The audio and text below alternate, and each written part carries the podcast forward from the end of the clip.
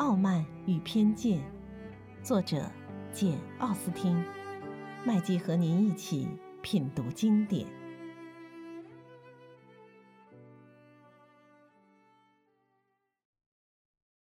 第五十一章。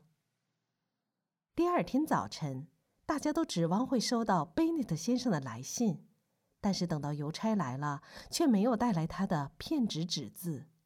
家里人知道他一向拖拖拉拉，懒得写信。不过在这种时候，还是期望他会勤勉一些。怎奈不见来信，大家只得断定他没有好消息可以报告。但即便如此，他们也希望能有个确信儿。嘎德纳先生只想等他来信以后再动身。嘎德纳先生去了以后，大家觉得至少可以随时了解事态的发展。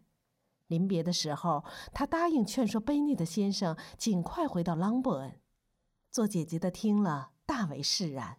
她认为只有这样，才能确保丈夫不会在决斗中丧生。嘎登的太太还要和孩子们在赫特福德再待几天，因为她觉得她待在这里或许能帮帮外甥女们的忙。她帮助他们侍奉贝内的太太，等他们闲下来的时候，又可以安慰安慰他们。姨妈也屡次三番的来看望他们。而且用他的话说，都是为了给他们解解闷儿、打打气。不过每次来都要报告一点威克姆骄奢淫仕的新势力，每次走后总让他们比他没来之前更加沮丧。三个月之前，威克姆几乎被人们捧上了天；三个月之后，仿佛全梅林顿的人都在诋毁他。大家都说他在当地每个商人那里都欠了一笔债。还给他加上了勾引妇女的罪名，说他偷香窃玉，殃及了每个商人家。人人都说他是天下最邪恶的青年，人人都发觉自己向来就不相信他那副伪善的面孔。伊丽莎白虽然对这些话只是半信半疑，但她早就认为妹妹会毁在他手里，现在更是深信不疑了。就连更不大相信那些话的 Jane 也几乎感到绝望了，因为事到如今，即使他们两人真到了苏格兰，现在也应该有消息了。卡德纳先生是星期日离开朗伯恩的，他太太于星期二接到他的一封信，信上说他一到城里就找到了姐夫，劝说他来到了 Grace Church 街，又说他没到伦敦之前。贝内的先生曾经去过埃普瑟姆和克拉帕姆，可惜没有打听到令人满意的消息。还说他决定到城里各大旅馆去打听一下，因为贝内的先生认为他们两人一到伦敦，可能先住旅馆，然后再找房子。嘎登的先生并不指望这样做会有什么成效，但是姐夫既然如此热衷，他也有心助他一臂之力。他还说，贝内特先生眼下全然不想离开伦敦。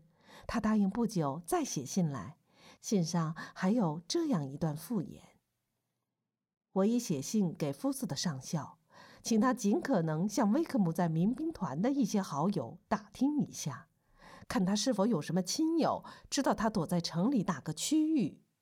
如果能找到这样一个人，获得一点这样的线索，那将是至关重要的。”我们眼下心里一点没谱，也许福斯的上校会尽力找到他们的下落，但仔细一想，也许 Lizy 比谁都了解情况，能告诉我们他还有些什么亲友。伊丽莎白心里明白，他怎么会受到这样的推崇，可惜他担当不起这样的恭维，根本提供不出什么令人满意的消息。他从没听说过威克姆除了父母之外。还有什么亲友？况且他父母都已去世多年。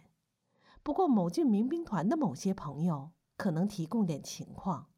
他虽说对此并不抱有多大希望，但是觉得打听一下也无妨。朗伯恩一家人每天都在焦虑中度过，但是最焦灼的还是等待邮差的那段时间。大家每天早晨所期盼的头一件大事，就是等着来信。信里消息不管是好是坏，大家都要相互转告，而且期待第二天会有更重要的消息传来。谁想，还没收到戈登的先生的第二封来信，却先接到另外一个人的一封信，那是 Collins 先生写给他们父亲的。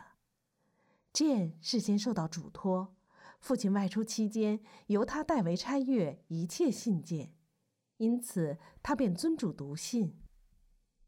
Elizabeth 知道 Collins 尽写些稀奇古怪的信，于是便挨在姐姐身旁一起拜读。信是这样写的：“亲爱的先生，昨接赫特夫的来信，获悉先生忧心惨切，在下看在自身名分和彼此期矣的情分，谨向先生聊身道息之意。祈请先生放心，在下与内人对先生与尊服老少，深表同情。”此次不幸起因于永无清洗之耻辱，实在令人痛心疾首。先生遭此大难，定感忧心如煎。在下唯有多方开解，实可了宽尊怀。早知如此，令爱不如早夭为幸。据内人沙洛特所言，令爱此次恣意妄为，实系平日过分纵容所致，此乃尤为可悲。然在下以为，先生与令捆堪可自卫的是，令爱本身天性恶劣，否则小小年纪绝不会铸成这般大错。尽管如此，先生与令捆实在令人可悲。对此，契丹内人颇有同感。凯瑟琳夫人及其千金小姐获悉后，亦引起共鸣。多蒙夫人小姐与于健不谋而合，认为令爱此次失足势必殃及其解释终生幸福。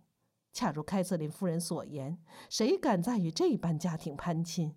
考虑至此，不禁忆起去年十一月间一件事，倍感庆幸。否则，在下势必自取其辱，不胜哀伤。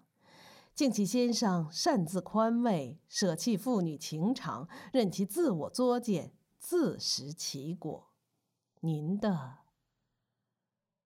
嘎德纳先生只等到夫子的上校的答复，才写来第二封信，而且信里没有报告一点喜讯。谁也不知道威克姆是否还有什么亲戚跟他来往。不过他确实没有至亲在世了。他以前交游甚广，但自从进了民兵团之后，看来与朋友们全都疏远了。因此找不出一个人可以提供点他的消息，他手头十分拮据，又怕让莉迪亚的亲友发现真情，于是便竭力想要加以隐瞒。只是最近刚刚披露出来，他临走时拖欠了一大笔赌债。福斯的上校认为他需要一千多镑才能清还他在布莱顿的欠债。他在布莱顿虽然负债累累，但是赌债则更加可观。嘎德纳先生并不打算向朗伯恩一家隐匿这些情况。朕听得大为惊骇，他大声叫道：“一个赌棍，真是出乎意料！我想也没想到。”嘎德纳先生信上还说，他们的父亲明天，也就是星期六，便可回到家里。原来他们两人再三努力，毫无结果。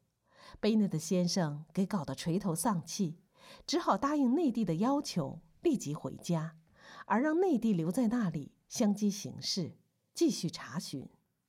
女儿们本以为母亲生怕父亲会被人打死，听到这个消息一定会显得十分高兴，谁知并非如此。什么？他还没找到可怜的莉迪亚就要回来了？他没找到他们之前，当然不该离开伦敦。他一走，谁去跟威克姆决斗，逼着他和莉迪亚结婚？这时，嘎德的太太也提出想要回家了。于是大家商定，就在贝内特先生离开伦敦的同一天，他带着孩子们启程回伦敦，马车把他们送到旅途的第一站，然后把主人接回朗伯恩。嘎德的太太临走时。对伊丽莎白和她德比郡那位朋友的事儿，还是感到困惑不解。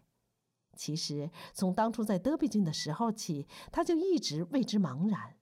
外甥女从未主动在舅父母面前提起过他的名字。舅妈原指望回来后会收到这位先生的来信，结果化为泡影。伊丽莎白回家后一直没有收到从彭伯里寄来的信。眼下家里出了这种不幸，伊丽莎白纵使情绪低落，也就情有可原，用不着去另找借口。因此，任凭外甥女再怎么消沉，舅妈也猜不出个名堂。不过，伊丽莎白这时倒明白了自己的心思，她知道得一清二楚。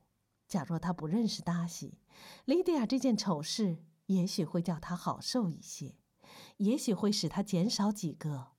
不眠之夜。贝内特先生回到家里，他仍然摆出一副满不在乎的样子。他像往常一样少言寡语，绝口不提他这次为之奔走的那件事儿。女儿们也是过了好久才敢提起。直到下午，他在跟女儿们一道喝茶的时候，伊丽莎白才肯贸然谈起这件事儿。他先是简单的表示说。父亲这次一定吃了不少苦，真叫他感到难过。只听父亲回答说：“这话就别提了。除了我之外，还有谁应该受罪呢？事情是我一手造成的，当然应该由我来承受。”你不必过分苛责自己，伊丽莎白应道。你完全有理由这样告诫我。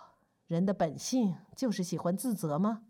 不，丽子，我这辈子还从没自责过。这次就让我体验一下我有多大的过失。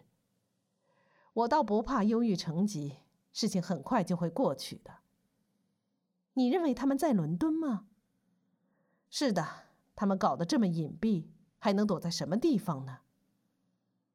而且莉迪亚总想去伦敦。Kitty 添加了一句。父亲冷冷地说。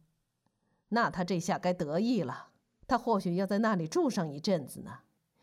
丽子，你五月份那样劝我是有道理的，我一点也不怨你。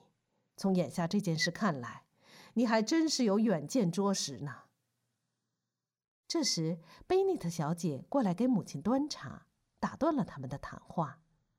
贝尼特先生大声叫道：“还真会摆架子呢，这也不无好处。”倒为不幸增添了几分风雅。我哪天也要效仿此法，坐在书房里，头戴睡帽，身穿晨衣，尽量找人麻烦。要不就等 Kitty 私奔了以后再说。我可不会私奔，爸爸。Kitty 气恼地说：“我要是去布莱顿，一定比莉迪亚规矩。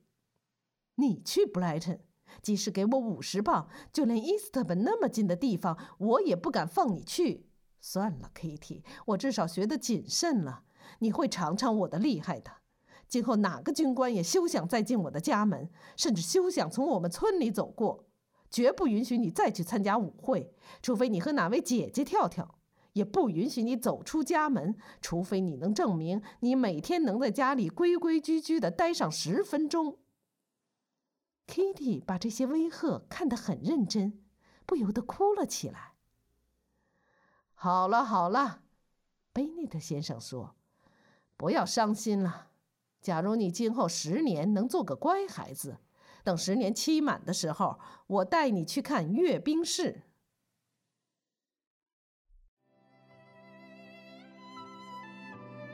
品读经典，体味人生，欢迎订阅收听。